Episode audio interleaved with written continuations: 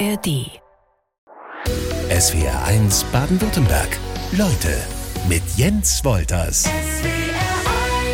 Sebastian Hotz ist da, Künstlername El Hotzo. Was bist du? Satiriker, Comedian, Influencer? Äh, Also für die Krankenkasse bin ich ein freier Autor. Ähm, Gut. ich würde sagen, äh, als großer Kompromiss würde ich sagen Comedy-Autor. Ähm, das fühlt sich einerseits ernsthaft an durch Autor und andererseits halt Comedy. Das ist nicht so ernsthaft zu nehmen. Wenn ich es richtig gelesen habe, das fand ich ganz lustig, ist das äh, schlechte ÖPNV-Netz äh, auf dem Land daran schuld, dass du dich ähm, mit dem Internet äh, als Jugendlicher mehr beschäftigt hast oder dem verfallen bist? Ja, also äh, das Internet ist immer die zweitbeste Alternative, wenn man seinen Tag verbringen möchte. es ist natürlich schöner, äh, im, im Eins zu eins mit jemandem zu reden oder sogar mit mehreren Leuten zu reden. Aber nachdem es schwierig war, aus meinem Heimatdorf rauszukommen, ohne meine Mutter nochmal zu fragen, ob sie mich nicht 25 Kilometer weiterfahren kann, habe ich meine Zeit ganz gerne im Internet verbracht. Und ich habe auch gelernt, ich hätte dich sonst vorgestellt als jemand, der aus äh, dem fränkischen ähm, Forchheim kommt. Ist es aber das Oberfränkische. Das Oberfränkisch, genau. Was macht den Unterschied? Ähm, ich glaube, sprachlich ist der Unterschied zu Mittel- und Unterfranken vor allem, dass wir unsere Worte mit einem La beenden. Also der klassische Schweinebraten ist bei uns das Schäuferla und in Nürnberg ist es das Schäuferle. Das ist ein großer Unterschied, ein wichtiger Unterschied. Wie würde es Lothar Matthäus aussprechen? Der ist ja auch in der La oder Der, in der Le der, wird- Fraktion? der würde auf jeden Fall Schäuferle sagen. Schäufele, okay, gut. Also den, das ist ja so der Vorzeigefranke. Das ist der Vorzeigefranke. Ja. Wir haben Lothar Matthäus, wir haben Markus Söder, wir haben mich und vielleicht noch den Drachenlord. Also wir haben alle wir haben fantastische abgeräumt in Franken. Das stimmt. Es ging vom Oberfränkischen dann für dich nach Bielefeld ähm, Genau. Zum Studium äh, der Wirtschaftspsychologie. Äh, Du Das hast ist auch falsch in meinem Wikipedia-Artikel. Es war Wissenschaftstheorie. History, Epistemology and Philosophy of Science. Hör auf, das klingt ja spektakulär. Nee, es klingt spektakulär, aber äh, noch weitaus äh, alltags- und praxisferner, als es äh, äh, Wirtschaftspsychologie gewesen wäre. W- w- Was, was könntest du denn damit anfangen? Gar nichts. Also man kann damit an der an der Uni äh, weiterarbeiten. Ich habe davor eine Ausbildung zum Industriekaufmann gemacht und Wirtschaftswissenschaften im Bachelor studiert und dachte, ähm, befreit mich von Excel-Tabellen und den PowerPoints. Ich mache jetzt zwei, drei Jahre etwas richtig Dummes, bevor ich zurückkehre äh, in die in die grauen äh, Räume eines Großraumbüros. Den langweiligsten Job der Welt hast du das mal genannt, was du gemacht hast. Also ich glaube, dass sich so Bürojobs äh, nicht viel nehmen und ehrlich gesagt auch meine jetzigen Jobs als Autor in irgendwelchen Redaktionen. Am Ende ist es auch nur ein Büro, in dem man auf irgendwelchen Schaltflächen rumklickt, bis das Richtige dabei rauskommt. Ähm, aber ja, ähm, ich ohne jetzt ähm, ohne jetzt äh, diesen diesen Ausbildungsberuf und meinen meinen Job damals ähm, äh, kaputt reden zu wollen. Es wäre, glaube ich, gut gewesen, wenn ich außerhalb des Jobs ein erfülltes Leben gehabt hätte. Hatte ich aber nicht. Ich hatte eine halb verschimmelte WG in Erlangen und das ist halt nicht so schön, wie heimzukommen in so eine Doppelhaushälfte und einen Labrador Retriever, der einen anspringt, sondern zwei Typen, mit denen man FIFA spielt. Naja.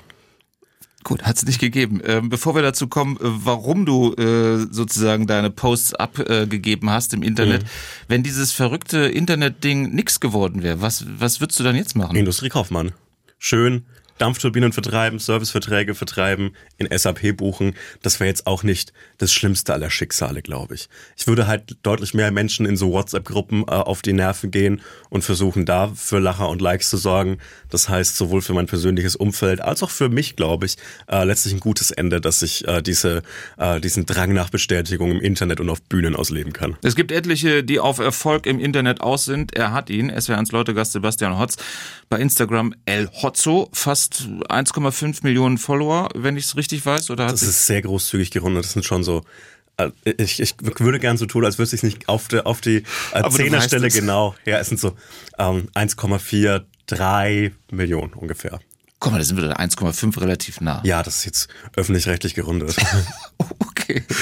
Alles fing an beim ähm, Twitter-Nachfolger X, oder besser gesagt damals noch bei Twitter. Ähm, da hast du auch nochmal mehrere hunderttausend. Ist das auch freundlich gerundet? Das ist auch ganz gut gerundet, ja. So siehst du. Äh, und alles begann als äh, therapeutische Maßnahme. Gut, äh, ich glaube, ich kann niemandem empfehlen, ähm, auf Twitter zu gehen als therapeutische Maßnahme, aber mir wurde tatsächlich mal ähm, empfohlen, dass ich doch ein Tagebuch führen sollte und als ähm, ja, als eher exzentrischer Mensch habe ich mich dann entschieden, komm, ich gehe auf Twitter damit, weil äh, es ist ja nicht gegeben, dass auf Twitter sofort jemand liest, wenn du dort etwas postest. Die meisten äh, der, der vielen hundert Millionen Tweets, die täglich abgesendet werden, versanden irgendwo im Nichts aus äh, null Followern und null Lesern. Und äh, so war es halt bei mir auch. Und dass es dann eine Leserschaft gibt, die sich entwickelt, eine Followerschaft, die sich über die Jahre äh, immer schneller aufgebaut hat, das war nicht so abzusehen. Aber das Risiko bist du ja trotzdem eingegangen, dass da mal irgendwo was zuckt und einer sich meldet. Ja, gut, man geht auch das Risiko ein, äh, Bundesliga-Profi zu werden, wenn man mal gegen den Ball kickt. Also das ist ja etwas, was nicht äh, so einfach planbar ist. Und jeder Mensch, der mit vier Jahren anfängt, Fußball zu spielen und sagt, ich werde Bundesliga-Profi, das äh, wird meistens eher nichts. Und das zweitens stimmt. ist es ein bisschen größenwahnsinnig. Das ist wohl wahr. Aber wann hast du gemerkt, okay, da, da regt sich was? Also wie... Ähm, so, so viele, äh, wie viele komische Firmen war ich ein großer Pandemie-Profiteur. Also letztlich ich und äh, die, die Handdesinfektionsmittelindustrie hatten einfach eine gute Zeit im Jahr 2020. Und ähm, als die Leute äh, in ihre Wohnungen, ähm, in ihre Wohnungen zurück mussten und äh, ins Internet gehen mussten, um sich zu unterhalten, da war ich halt schon ein paar Jahre im Internet. Und äh, letztlich war mein großes Glück, dass ich die Band Bosshaus einfach richtig scheiße finde im Jahr 2019. Ey, die kommen aus Baden-Württemberg. Ja, äh, ich traue mich das auch nur in diesem Raum zu sagen, dass ich sie scheiße finde, weil du keinen riesigen Cowboy-Hut auf hast. Da fühle ich mich halbwegs sicher. Nee, ich habe ich hab einen, einen fiesen Tweet, auch einen bedrohlichen Tweet, den man nicht in der Öffentlichkeit sagen sollte, ähm, über die Band Bosshaus geschrieben und wurde dann zu Recht auf Twitter gesperrt und musste dann auf Instagram umziehen. Ähm, und ohne, ohne die, meinen Hass auf die Band Bosshaus äh, wäre das nie so weit gekommen. Letztlich ist mein Interneterfolg also dasselbe wie jeder Erfolg, den es jemals gab, nämlich zu 75 Prozent Glück.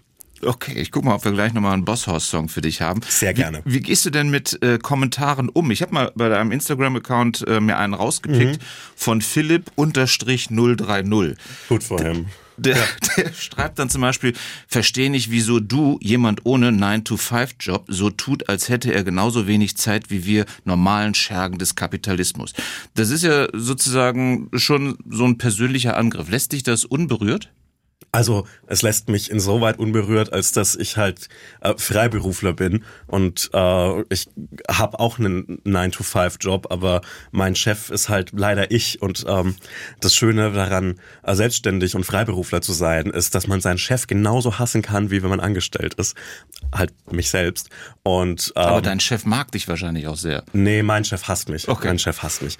Ähm, das äh, es ist natürlich eine, eine richtige Einordnung und ähm, ich finde es auch völlig fair, mir vorzuwerfen, dass das kein richtiger Job ist, weil Gags schreiben im Internet oder ein Buch schreiben oder jeden Abend so Gummitiere aufblasen und sie auf die Bühne stellen und davon leben zu können, das ist eine Verwirrung im Universum und man kann, kann das durchaus in Frage stellen. Aber du gehst ja jetzt schon bei der Beantwortung so ein bisschen in den Rechtfertigungsmodus. Du kannst ja, ja sagen, ist mir doch vollkommen egal. Nee, aber ich, also ohne, ohne Publikum äh, wäre ich jetzt nicht hier in diesem, in diesem Raum. Also ihr hättet mich nicht eingeladen, wenn ich bei, wenn ich bei einem äh, Industriekonzern nach wie vor Dampfturbinen vertreiben würde. Äh, ich bin halt ohne mein Publikum nichts so wie viele Menschen ohne ihr Publikum nichts sind, sondern einfach nur seltsame Menschen, die zu viel Mitteilungsbedürfnis haben. Und deshalb ist es, glaube ich, okay, dass man sich für manche Vorwürfe wie, warum schreibst du so viel über Arbeit, obwohl du keinen richtigen Job hast, äh, dass man da manchmal in die Rechtfertigung geht. Wir haben eben schon in s Leute den Vorwurf gehört und geklärt, Kommentare im Internet zu veröffentlichen. Das kann kein tagesfüllendes Programm sein. Das kann Gott sei, ist es Gott sei Dank nicht. Für, für manche amerikanischen Comedians und auch deutsche Comedians ist es das. Die stellen sich auf die Bühne und erzählen ihren letzten Twitter-Streit nach. Ich glaube, es gibt gibt wenig peinlichere Sachen. Sebastian Hotz ist weiter zu Gast, äh, eben genau so ein Kurztextverfasser, sage ich mal. Wie sieht denn dein Tagesablauf dann so aus? Lange schlafen natürlich erstmal. Genau, ne? ich schlafe bis 14 Uhr ja. und dann gehe ich mit einem langen Morgenmantel in, meine, in die Schreibwerkstatt, in der so zehn PraktikantInnen angestellt sind. Ja. Ähm, und da schreie ich einfach jemanden an. Und ähm, dann gehe ich äh, so meine Medien Berlin Line Koks ziehen. Gut. Die ist aber aus, einem, aus so einem guten Anbau, Bio-Kokain. Und dann gehe ich einen riesigen Chai Latte trinken ähm, in einem Yoga-Studio. Und äh, das ist eigentlich mein Tag, genau. Das sind dann zwei Arbeitsstunden. Ähm, die bringen mir jeden Tag 2000 Euro ein. Und dann gehe ich eigentlich wieder schlafen, bis ich dann um 4 Uhr morgens ins Berghain gehe. Ähm, mein tatsächlicher Bitte, Tagesablauf ja. ist, äh, ich versuche vor 8 Uhr aufzustehen, weil äh, sonst hasse ich mich. Ähm, dann mache ich mir eine Tasse Kaffee und dann möchte ich vor neun schon irgendwas Gutes ge geschafft haben. Das ist bei mir natürlich meistens im Homeoffice, aber nicht immer. Ähm, und eigentlich habe ich einen relativ, relativ regulären Arbeitstag, bei dem ich das arbeite, was ich halt so an, an freiberuflichen Aufträgen so habe, sei es für Fernsehsendungen schreiben oder für, für so Werbeagenturen mal ein bisschen was schreiben. Das ist so das, wovon ich lebe. Im letzten Jahr habe ich, also 2022, habe ich viel an meinem Buch geschrieben. Dieses Jahr äh, waren meine Arbeitstage ein bisschen anders als sonst, weil ich nämlich natürlich meine beiden Touren hatte und äh, im Sommer viel auf Festivals gelesen habe. Das heißt, es war dann Außendienst. Ähm, aber im, im Allgemeinen versuche ich auch, ähm, um so den letzten Rest, Respekt vor mir selbst zu bewahren, dass ich einen relativ regulären Arbeitstag habe, der irgendwann mal um halb neun beginnt und ähm, irgendwann mal um, um 18, 19 Uhr zumindest am Schreibtisch aufhört. Und ansonsten habe ich natürlich mein Handy immer in der Tasche. Und das heißt, die Arbeit, wenn man das dann so nennen möchte, begleitet mich den ganzen Tag. Das sehe ich auch hier. Dein Handy liegt auf dem Tisch. Du postest. Im SWR, im SWR 1 gelb tatsächlich. Absolut. Habe ich, ich gern gemacht. Kein Problem. bin froh, dass du das angepasst hast. Du hast wahrscheinlich ganz viele Handyhüllen genau, für genau. jeden Sender. Wahnsinnig, wahnsinnig viele hellblau für die ganzen bayerischen Sender. Genau. Ja. Ähm, und du postest auch aus der Sendung raus. Hast du feste Zeiten, feste Tage dann oder wie, wie kann ich mir das vorstellen? Also ähm, dieses Konzept der, der Posts, die ich auf Instagram mache, ist, dass ich einfach die zehn Tweets, die ich den Tag über geschrieben habe, da dann ähm, in, in einer beliebigen Reihenfolge äh, dann, dann archiviere praktisch. Mhm. Ähm, und ansonsten äh, bin ich darauf angewiesen, dass mir zwischendurch irgendwas einfällt. Äh, und wenn nicht, dann nicht. Weil das ist das Schöne daran, weil ich verdiene mit dem Internet äh, nichts. Also ich habe keine Werbekunden auf Instagram, sondern äh, ja, mein, meine Social-Media-Präsenzen sind letztlich eine große Bewerbungsmappe dafür, dass man mir doch bitte Geld zahlen soll für eine andere, für andere Arbeit. Also für. Aber das gelingt ja. Ah, bisher geht's mir ganz gut. Also es geht mir äh, finanziell gut und ähm, Burnout-mäßig äh, bin ich eher äh, auf, auf der schlechteren Seite im Moment, aber das wird alles okay. Du hast eben schon gesagt, als Comedy-Autor äh, äh arbeitest du zum Beispiel auch für Jan Böhmermann. Genau, da für den habe ich, betonte er, wichtig, habe ich äh, in den letzten drei Jahren äh, Sendungen schreiben dürfen. Genau. Bist du rausgeflogen? Genau, ich wurde rausgeflogen, ähm, so wie alle äh, Autorinnen, Ex-Autoren des ZDF-Magazins, wurde ich ausgepeitscht, öffentlich auf dem Parkplatz ja. und mit so einem Feuerwehrschlauch tatsächlich über den Parkplatz gespült. Aber das ist auch dann emotional ganz gut, dass man sich dann da ein bisschen entfernt. Okay, aber da wird tatsächlich die Mannschaft mal ausgetauscht und. Also bei mir ist es jetzt so, dass ich die ganze Zeit auf Tour war und mein Buch Okay, dann, dann hast du gar keine Zeit mehr dafür. Ich hatte gar keine Zeit mehr für sowas wie einen Fernsehsender. Aber worauf ich hinaus will, wenn du ähm, für andere Witze schreibst, ja. ne, ähm, Gags schreibst und ähm, die präsentieren sie dann und du denkst so, das hätte ich selber besser gemacht? Ähm, also das möchte ich mir wirklich nicht anmaßen, weil gerade so, so Stand-up-Performances äh, sind äh, ein Handwerk, das ich mir noch nicht zutraue und dass man, glaube ich, einfach über ein Jahrzehnt Bühnenpräsenz äh, lernen muss. Ähm, aber äh, ansonsten denke ich mir äh, natürlich, also ich habe ich einen anderen Ton, wenn ich Gags schreibe, als wenn andere Gags schreiben. Das muss man halt anpassen, wie bei jeder Auftragsarbeit. Nicht jeder Kommentar, den du ähm, platzierst im Netz, der kommt äh, bei allen gleich gut an. Das äh, wird dir wohl klar sein. Wie gehst oder besser gesagt, ist das eine Absicht? Willst du ähm, eher so die Kopfnicker, ja stimmt, dass er da schreibt, das ähm, ist mir auch schon aufgefallen oder so, möchtest du eher provozieren? Es ist eine 50-50-Sache, glaube ich. Also mit den, mit den Kopfnicker Relatability Content oh. holt man die Leute rein und äh, danach kann man sie ein bisschen provozieren, damit man sich nicht zu gut versteht. Nein, ich, ich glaube, äh, es ist ja sehr selbstverständlich, dass man sich am ehesten mit Leuten gut versteht, die ähm, sehr ähnliche Weltbilder und Meinungen haben und dass ich dann weiß, dass nicht jeder Mensch die Welt auf dieselbe Art sieht, obwohl es natürlich ein Fehler ist, wenn ihr die Welt nicht auf die gleiche Art seht wie ich. Das ist klar. Äh, dann, äh, dann ist es, das ist vollkommen klar und das ist dann ein bisschen, dass ich auch gerne mit der Provokation ein bisschen spiele, das ist auch vollkommen klar. Wie suchst du deine Themen aus? Alles äh, fasst du wahrscheinlich nicht an, oder? Also ich, ich traue mir, äh, ich, ich weiß, worauf diese Frage anspielt. Also, aber ich habe eine Nachfolgefrage. Also natürlich. Also ich, ich äh, suche mir Themen aus, die sich für mich für Pointen und Witze anbieten und dass ich keine Witze machen möchte darüber, wenn gerade irgendwo Menschen sterben. Äh, das ist, glaube ich, so ein bisschen das letzte bisschen Berufsehre, äh, das ich mir als Comedian äh, behalten möchte. Denn ähm, letztlich, auch wenn ich kein Geld direkt mit Posten im Internet verdiene. Letztlich jeder zusätzliche Follower gibt mir die Chance darauf, ein Buch zu verkaufen oder ein Ticket oder einen nächsten Job zu bekommen. Und ich finde es dann ein bisschen, ähm, ein bisschen, ja, ähm, eklig, Geld indirekt zu verdienen, indem ich Witze über, über sterbende Menschen mache. Ich streiche meine nächste Frage. Nee, die, die nächste Frage wäre gewesen, warum ich zum Beispiel keine Witze. Nein, nee, gar ja. nicht warum, sondern ähm, Themen äh, Ukraine, Nahost, ja, ähm, genau. da lässt du die Finger von, ganz bewusst. Also ich lasse, äh, natürlich habe ich dazu Meinungen, aber ich glaube, dass es im Rahmen des Geschäfts, in dem ich tätig bin, nämlich Reichweite erzielen, um Produkte zu verkaufen, auch wenn es ein Buch ist und kein, kein Deo und kein Energy Drink, ähm, äh, ich finde es einfach ein bisschen äh, eklig, äh, das Gefühl, dass gerade der Witz oder die Pointe, die ich darüber schreibe, über den Konflikt, in dem gerade Menschen sterben, dass der mir dann äh, Geld einbringt. Und ich glaube auch ehrlich gesagt, dass es keine, keinen Standpunkt gibt, den ich da kontrovers habe, nämlich Menschen sterben ist schlecht. Und mehr, glaube ich, braucht man da nicht erklären.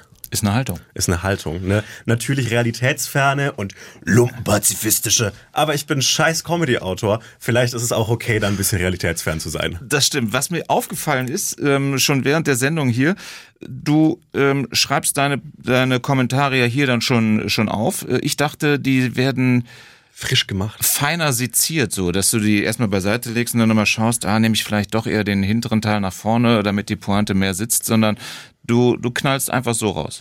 Ja, gut, äh, es, es gibt ja eine ne Vorauswahl und wenn ein Gag nicht gut ankommt, dann äh, verschwindet er auch gerne mal wieder von meinen, von meinen äh, Plattformen. Ähm, aber ähm, ich glaube, dass so Internetpräsenzen sehr nahe der gesprochenen Sprache sind. Und ich äh, überlege mir jetzt auch nicht gerade jede Satzstellung und morgen ist sowieso vergessen, was ich gestern gepostet habe.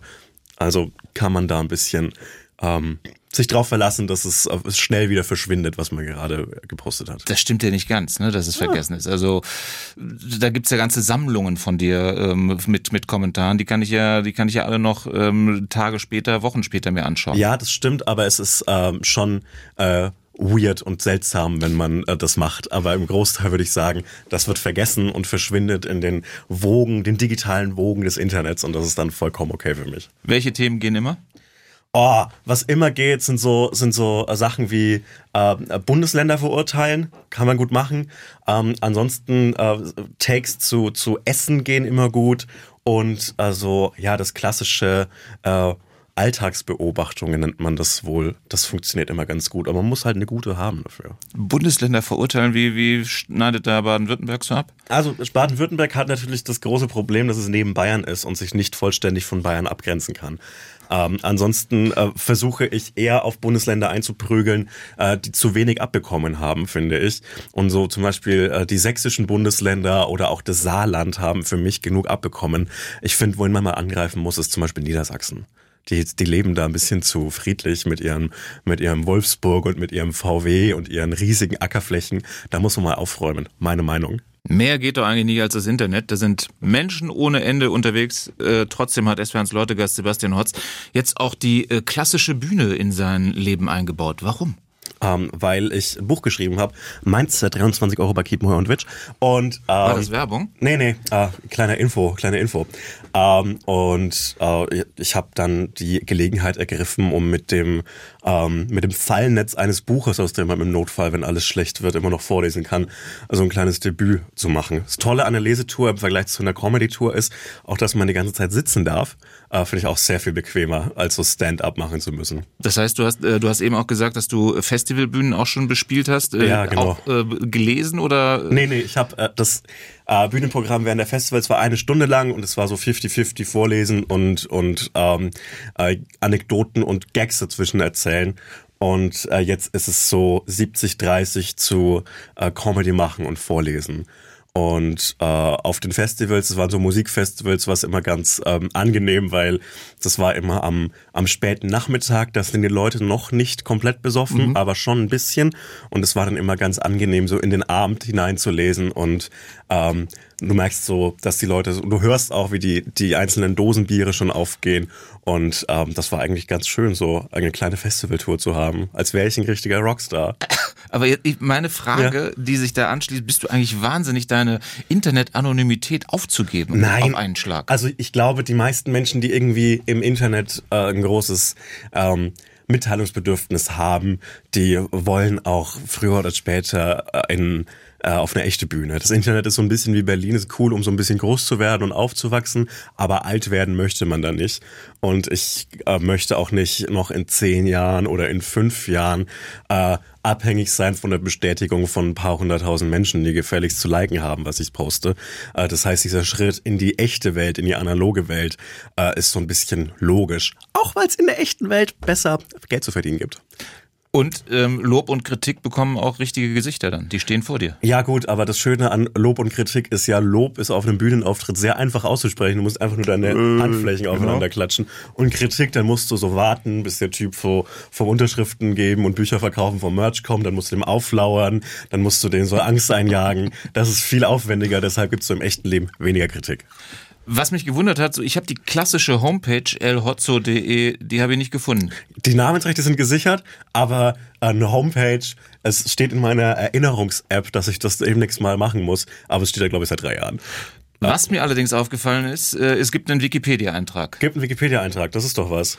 Aber den hast du nicht zu verantworten. Den habe ich nicht zu verantworten. Was mich wundert, ähm, ich auf der anderen Seite aber auch mhm. ganz schön finde, da stehen dann halt so ein paar Dinge drin, zum Beispiel auch, ähm, dass dein ähm, Roman Mindset, den du eben schon kurz mal mhm. beworben hast, ähm, in der Literatur Literaturkritik überwiegend negativ besprochen wurde. Schmerzt das? Nee, also es ist ja so ein bisschen absehbar, dass ein lustig geschriebenes Buch von den Literaturfeuilletons dieser Welt nicht ausnehmend gut besprochen wird. Ähm, aber ich habe auch sehr gute Kritiken bekommen und es vergeht eigentlich kein Tag, an dem mir nicht irgendjemand schreibt, hey, ich habe mir dein Buch gekauft und ich habe es an einem Wochenende durchgelesen und das fand ich super, weil ich seit drei Jahren kein Buch mehr gelesen habe. Und äh, das fühlt sich dann sehr, sehr gut an, egal was in dem Wikipedia-Artikel steht. Aber du könntest dir äh, es dir leicht machen, da selber reingehen und sagen, okay, den Satz, den nehme ich mal raus. Ja, aber dann kann man im Bearbeitungsverlauf des Wikipedia-Artikels, äh, Sepp Hotz hat diesen und jenen Satz rausgestrichen und dann macht da jemand einen großen, einen großen Aufdeckungspost raus. Diese Blöße möchte ich mir nicht geben. Aber ich möchte sagen, es wurde nicht überwiegend negativ besprochen. Das ist gut. Ähm, dann streichen wir das für, zumindest für uns. Wenn du das äh, Internet oder Social Media als deine Arbeitsfläche hast, wie mhm. viel Zeit verbringst du im Netz täglich? Also es ist halt ein Arbeitstag, acht Stunden plus Freizeit. Also ich glaube, es, ich glaube, das ist schon äh, einiges an Zeit, die ich an verschiedenen Bildschirmen verbringe. Aber ähm, ich glaube, dass ich einen ganz guten Weg gefunden habe, meinen Blick ab und zu zumindest von den Bildschirmen dieser Welt zu lösen und ähm, äh, genug Zeit draußen zu verbringen und genug Zeit mit echten Menschen zu verbringen. Wobei ich sagen muss, es ist ganz schön, auch ab und zu äh, so einen Abend an der Woche zu haben, in dem man sich in seine Wohnung zurückkriecht, äh, sich von allem abschottet und auch gerne mal zwei, drei, vier Abende in der Woche, in denen man das macht und einfach ähm, ja aufsaugt, was es da draußen so gibt. Mindset heißt dein Roman, hast du eben schon mal erwähnt. Der Titel, der hat sowas von, ähm, ich sag mal, Mentalcoach-Sprache, so tschakka, ja, das, äh, wir schaffen das. Genau, äh, darum geht's ja in dem Buch auch. Es geht um so einen äh, Finanz- und Männlichkeitscoach namens Maximilian Krach, der davon überzeugt ist, dass Erfolg nur eine Frage des Mindsets ist. Und äh, deshalb äh, funktioniert dieser Titel, glaube ich, ganz gut. Auch wenn es äh, Leuten äh, peinlich war, dieses Buch in der Bahn zu lesen, weil es wirkt, als würde man sich jetzt auf so eine Frank Thelen, Carsten Maschmeyer Art doch noch äh, in die nächste Beförderung klammern wollen. Und ähm, man hört ja schon raus, du ähm, nimmst äh, das ganze Ding halt hoch und äh, machst dich drüber lustig, ja. weil du diese diese Typen, weil du diese Denkweise so absurd findest. Ich finde die Denkweise ganz äh, ja absurd äh, und und selbstverletzend. Also natürlich hat es was. Ähm, ja, machtergreifendes, wenn man ähm, der Überzeugung ist, dass absolut jeder Erfolg einfach nur davon abhängt, dass man sich genug anstrengen muss. Das hat durchaus etwas Empowerndes. Aber äh, die Kehrseite ist, davon ist, dass man jeder Person, die eben nicht diesen meistens finanziellen Erfolg mhm. hat, äh, dann mit dem nackten Finger auf sie zeigen kann und sagen kann, du bist doch selbst schuld, streng dich doch mehr an. Und das ist etwas zutiefst Menschenfeindliches, was Menschen, die dieser sehr neoliberalen Männlichkeitsreligion ähm, Religion angehören, oft selbst sehr wehtut. An welchen ähm, echten Personen hast du dich denn orientiert? Oh, es gibt das Schöne daran ist ja, äh, dass es davon wirklich Beispiele gibt wie Sand am Meer. Ähm, Glaube ich, in Deutschland wichtigstes Beispiel sind natürlich ähm, jede Form äh, der, der Jungliberalen, der Jugendorganisation der FDP. Aber ansonsten gibt es äh, in Koblenz zwei berühmt-berüchtigte Unternehmensberater. Äh, das sind die Baulig-Zwillinge. Und äh, die haben, was die Ästhetik und das äh, Mindset angeht, sehr viel Vorarbeit geleistet. Äh, auch was die Parodie dessen angeht, weil man muss gar nicht so viel übertreiben, um das lustig zu machen. Und in die gleiche, auf der gleichen Schiene, vielleicht ein bisschen weiter äh, vor, äh, weil international, fährt auch Elon Musk, oder? Letztlich ist Elon Musk die, äh, die Speerspitze dieses Ganzen, aber es gibt natürlich auch diesen, der letztes Jahr um diese Zeit in den Schlagzeilen war, diesen, ähm, diesen frauenhassenden Männlichkeitscoach Andrew Tate. Also es gibt davon wirklich Beispiele wie Sand am Meer. Letztlich ist ja auch Donald Trump eine Auswirkung, eine, eine Ausformung dessen wenn ich bei Elon Musk bleibe, die Frage wirst du mit Sicherheit auch schon das eine yes. oder andere Mal gestellt. Du weißt jetzt schon, was kommt. Ähm, ist es, wäre es nicht konsequent äh, von dir, wenn du sagst, ähm, äh, Elon Musk finde ich wirklich so bescheiden, ähm, ich unterstütze auch nicht äh, seine in X umgeformte Twitter-Plattform, mhm. um da zu performen. Ähm, da ziehe ich mich raus. Das stimmt, wäre es komplett, aber die Alternative ist die Plattform, meine andere Plattform, auf der ich bin, nämlich Instagram. Und da ist mein Chef dann Mark Zuckerberg. Und auch wenn sich Mark Zuckerberg gerade ein bisschen weniger trottelig anstellt als Elon Musk, möchte ich Mark Zuckerberg nicht unterstützen unterstellen, dass er äh, eine fantastische Person wäre. Und ein Gutmensch. Ein, ja. Und ähm, ich glaube, dass das halt in dem Internet des Jahres 2023 so eine traurige Realität ist, dass man sich zwar ein bisschen aussuchen kann, welchem Milliardär man äh, umsonst seinen Content in den Rachen schaufelt, aber so richtige äh, Unterschiede in, in äh, der Form ihrer Machtausübung gibt es dann zwischen Elon Musk und Mark Zuckerberg oder wie sie nicht alle heißen, nicht. Also auch TikTok ist eine grauenvolle Plattform und äh, Blue Sky gehört dem ehemaligen Twitter-Gründer Jack Dorsey, der auch ein bisschen ähm, also den, den Milliardärs-Gott-Komplex vor sich her schiebt. Also so richtig toll ist es nicht, was man hier zur Auswahl hat. Das heißt also, besonders konsequent wäre es, wenn man sich aus allem zurückziehen ja, würde. Die, die, die Konsequenz müsste letztlich sein, dass ich mein Handy heute noch in den Neckar werfe und äh, in den Wald ziehe und da mein Manifest schreibe. Das wird aber nicht passieren und deshalb ähm, ist es ist, glaube ich, äh, ein bisschen zu kurz gedacht und vor allem sehr ähm, selbstgerecht, wenn man Menschen, die in irgendeiner Form an der Gesellschaft teilhaben, vorwirft, dass sie sich doch einfach komplett ab, abkapseln könnten. Äh, und, und ja, warum nimmst du denn an der Gesellschaft teil, wenn du sie so scheiße findest? Und ähm, ja, ich glaube, mit diesem Widerspruch kann und muss man leben. Du hast eben schon die äh, Art und Weise der Männlichkeit deiner Romanhelden angesprochen. Mhm. Ähm, was ähm, ist da so, was du wenig sympathisch findest, was ähm, auch in unserer Gesellschaft dann sich äh, deutlich ändern dürfte? Ja, diese, diese äh, Reaktion auf so die leichten Flammen äh, der Gleichberechtigung, dieses, dieses sehr reaktionäre Männlichkeitsbild von starken Anführern, die einander möglichst wenig Schwäche zeigen dürfen, weil nur die, die Kraft, die Anstrengung Anstrengung bringt den Erfolg. Äh, das ist ähm, etwas, was, ja, wie gesagt, sehr selbstverletzend ist, aber wenn man darüber nachdenkt, auch ein bisschen lustig, äh, dass man sich als Bürohengst äh, irgendwie solche Steinzeit-Männlichkeitsbilder anheftet. Das ähm, kann und sollte man lächerlich finden. Du hast am Anfang erzählt, dass deine Kommentare im Internet dein äh, Tagebuch ersetzt haben, ja. äh, äh weil dein Therapeut in Sachen Depression dir dazu geraten hat. Ja, nicht dazu geraten, sondern zu einem Tagebuch. Zu einem Tagebuch, nur genau. 15 Therapie-Ratschlag ist. Genau. Was ist, was ist jetzt, Jahre später? Ähm, bist du geheilt? Nein, auf keinen Fall. Also äh, ich, ich bin immer mal wieder in Therapie und es ist auch gut so, weil mein persönliches Umfeld davon profitiert, wenn ich, wenn ich nicht durchdrehe und ich, ich selbst auch. Aber ähm, ich wurde so darauf im Rahmen der Buchpromo sehr oft angesprochen, ob nicht äh, nochmal ein Comedy-Mensch äh, was zu ähm, Depressionen sagen kann. Und auch da finde ich es seltsam, wenn man so große, lange Interviews gibt äh, zu seinem eigenen Geisteszustand, kurz bevor zufällig ein Album oder ein Buch rauskommt und man letztlich dann durch diese Enthüllung über, über seine Depression oder über seine Borderline-Störung dann dazu benutzt, um nochmal eine coole Promi-Flash-Meldung zu bekommen, damit man sein Buch besser verkaufen kann. Und ähm, es ist sehr, sehr wichtig, dass auch Menschen wie ich oder noch prominentere Menschen ähm, darüber reden, wie es ihnen im Kopf geht. Aber ich glaube, wir sind im Berufsfeld der der, der Medienschaffenden sind wir gut genug aufgeklärt. Und das ist auch zum, in meinem Job, früher bei, bei, bei meinem bei, bei Siemens im Großraumbüro war das noch ein bisschen eine andere Sache, damit umzugehen, mit seinen eigenen Geisteskrankheiten, um das jetzt mal flapsig zu formulieren. Mhm. Aber ähm, ich glaube, in der Medienbranche ist es mittlerweile so ein bisschen gut durchsetzt und dass man auch als äh, Freischaffender wie ich sich da ein bisschen mal äh, seinen Arbeitsalltag so formen kann, dass es zu den eigenen Gehirnströmen passt, das ist klar. Äh, was aber viel schwerer ist, ist, glaube ich, so Menschen in normalen, in richtigen Jobs dazu animieren, ähm, sich mit dem eigenen Kopf auseinanderzusetzen. Und oft ist es nötig, wenn ich so äh, in die Generation meiner, meiner Eltern schaue oder auch links und rechts in die Leute, mit denen ich in der Schule und in der Uni befreundet war. Und ich glaube, wir haben jetzt langsam genug Comedy-Autoren und Comedians gehabt, die darüber reden, dass es ihnen mal schlecht ging. Natürlich geht es dir ein bisschen schlecht. Du bist in der Comedy-Branche. Klar geht's dir scheiße.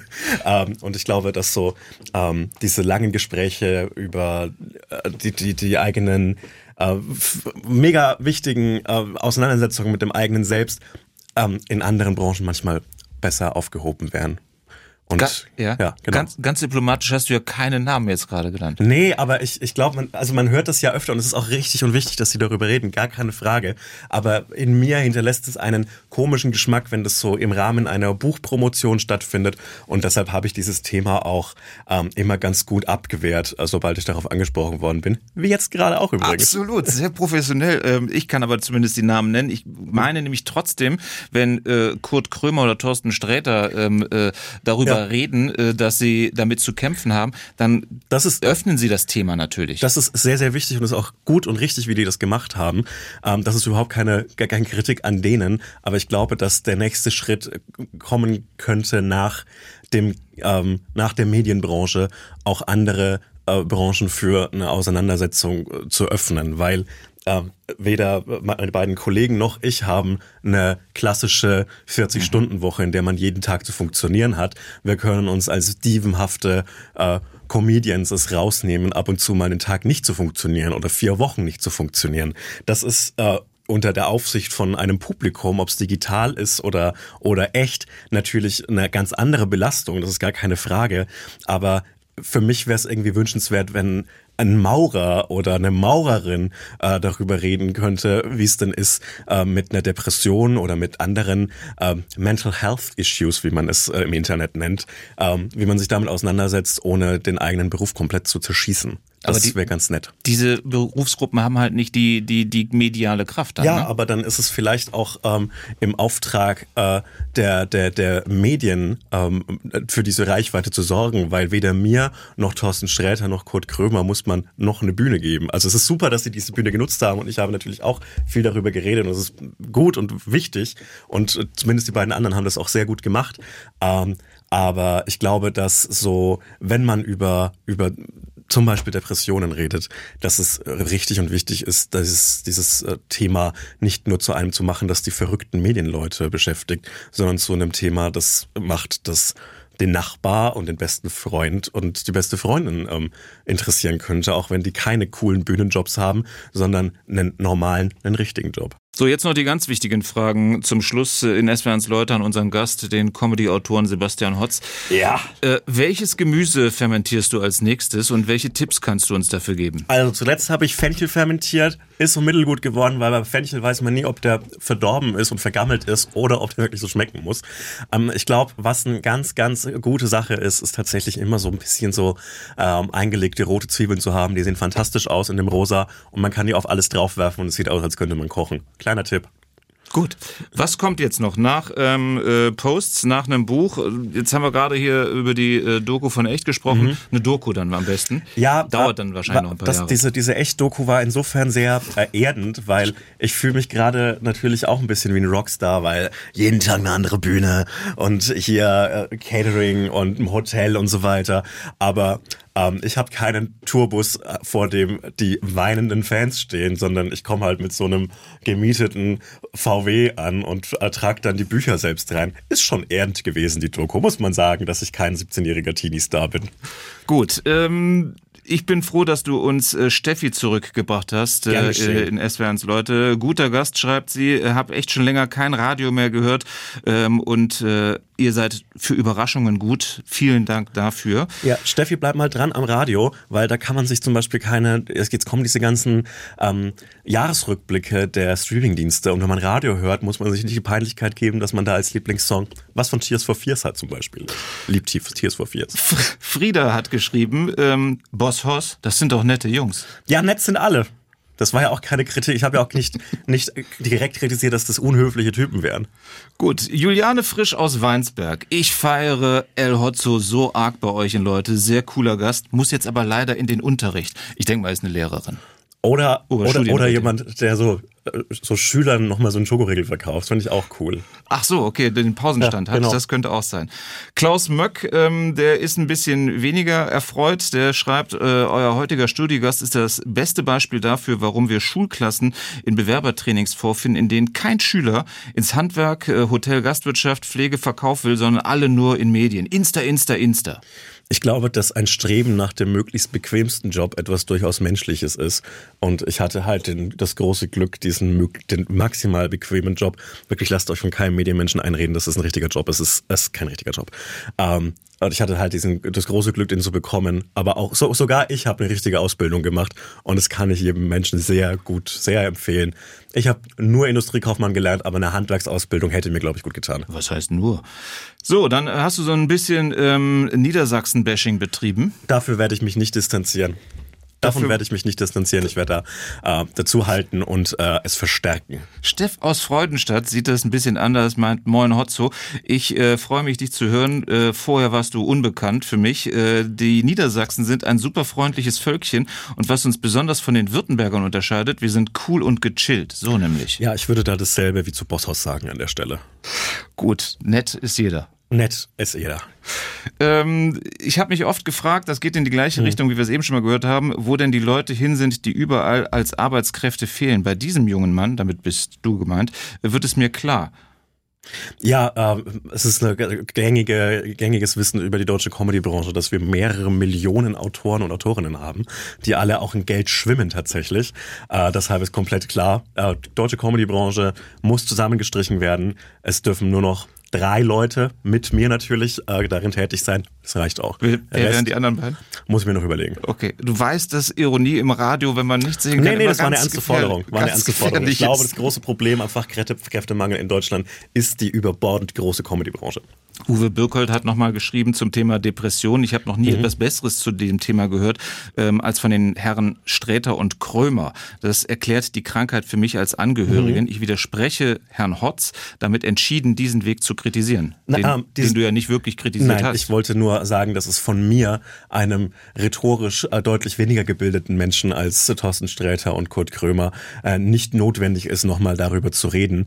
Und äh, dass diese Einordnung und auch die Greifbarmachung äh, dieser, dieser Erkrankung äh, sehr wichtig und richtig war. Aber ich muss nicht darüber nochmal im Rahmen einer Buchpromo reden, sondern es ist, glaube ich, an der Zeit, diesen Schritt außerhalb der Medienbranche zu machen und dieses Krankheitsbild nichts nur für nicht nur für, für Medienschaffende zu öffnen, sondern auch für den normalen Menschen, so wie man so schön sagen kann. Ich habe hier noch zwei ähm, Lobesbekundungen. Jo aus Remchingen schreibt, äh, Hotzo, hab den Jungen echt unterschätzt, schlagfertig, intelligent, witzig, tolles, unterhaltsames Interview, Daumen hoch. Und Nicole aus Stuttgart, vielen lieben Dank für den heutigen Gast. Ich feiere den Humor und die großartige Einstellung und nutze hier gerne die Chance, Danke zu sagen und für die vielen Lachmomente vor allen Dingen. Lachmomente äh, sind mir das Wichtigste im Leben. Sebastian Hotz in SWRs Leute, vielen Dank fürs Kommen. Ja, ebenso. Vielen lieben Dank, dass ich hier sein durfte. SWR 1 Baden-Württemberg. Leute, wir nehmen uns die Zeit.